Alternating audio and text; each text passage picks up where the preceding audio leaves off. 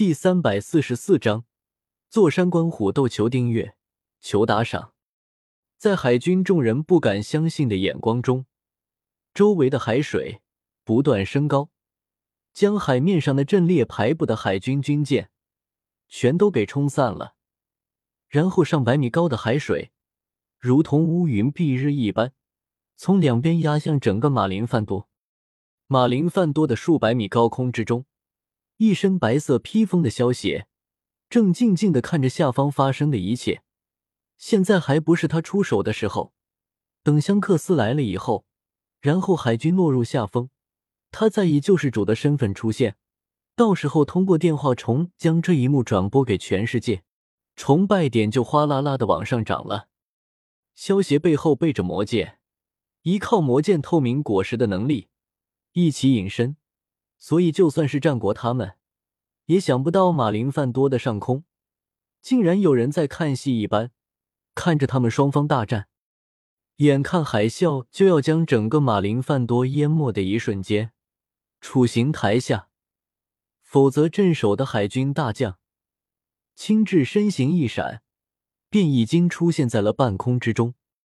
冰河时代，青雉双手朝两边一撑，两道冰柱便从他的手掌之中伸出，连接到了两旁的海啸之中，瞬间将海啸。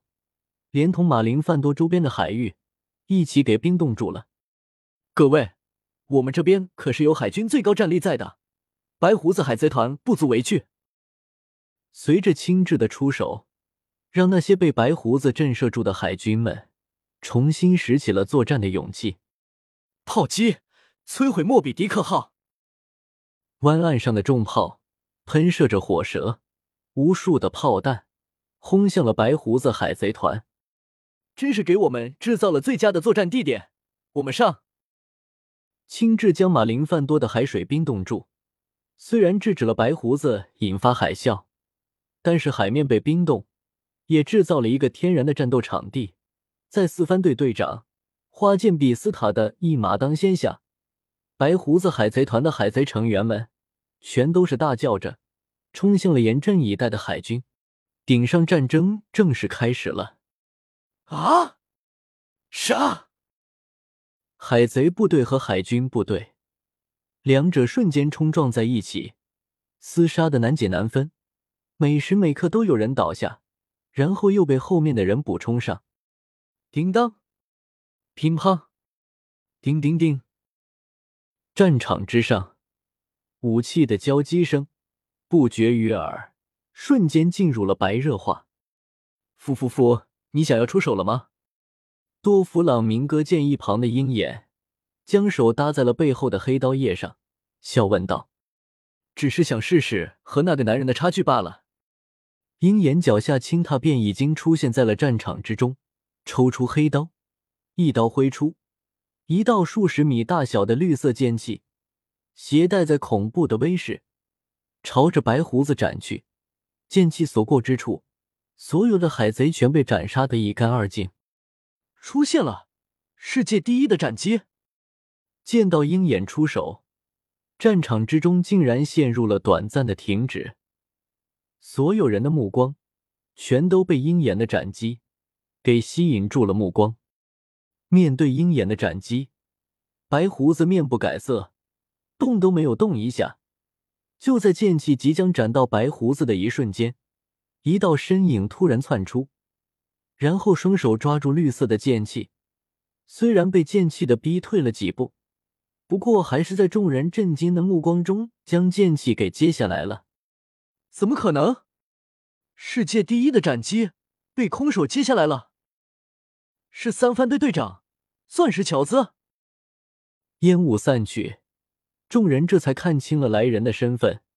原来出手的是白胡子海贼团的三番队队长乔兹，是吃了钻石果实的钻石人，能够将身体变成钻石，难怪能够挡住鹰眼的斩击。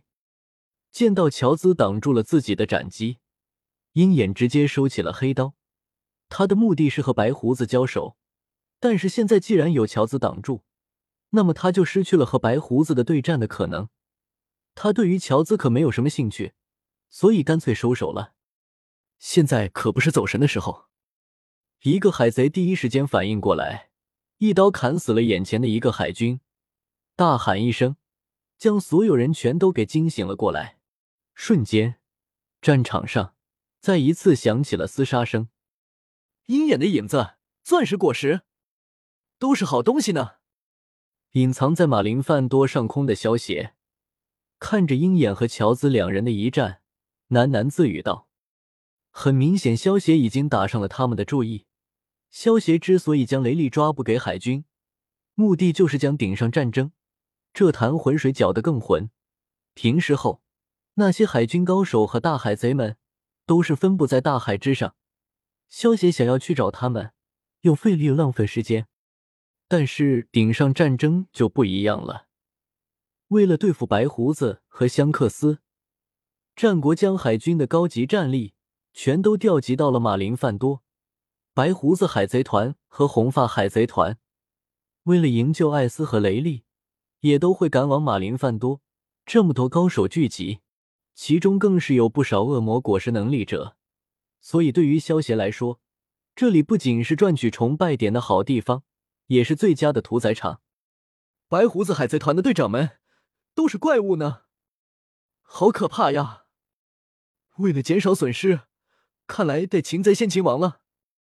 黄猿看着场中的战斗，装出一副好可怕的样子，目光却落到了白胡子身上。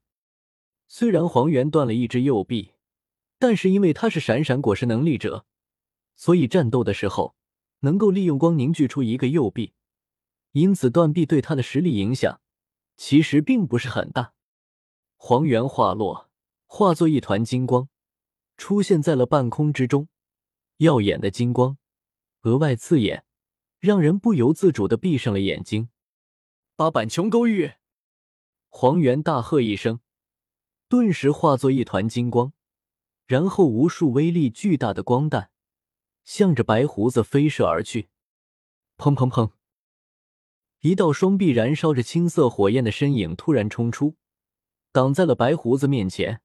虽然这些光弹将来人身上轰出无数给大洞，但是在青色火焰的帮助下，这些洞很快便消失了。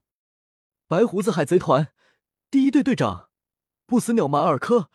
是比自然系还要稀少的动物系幻兽种果实能力者，好可怕呀！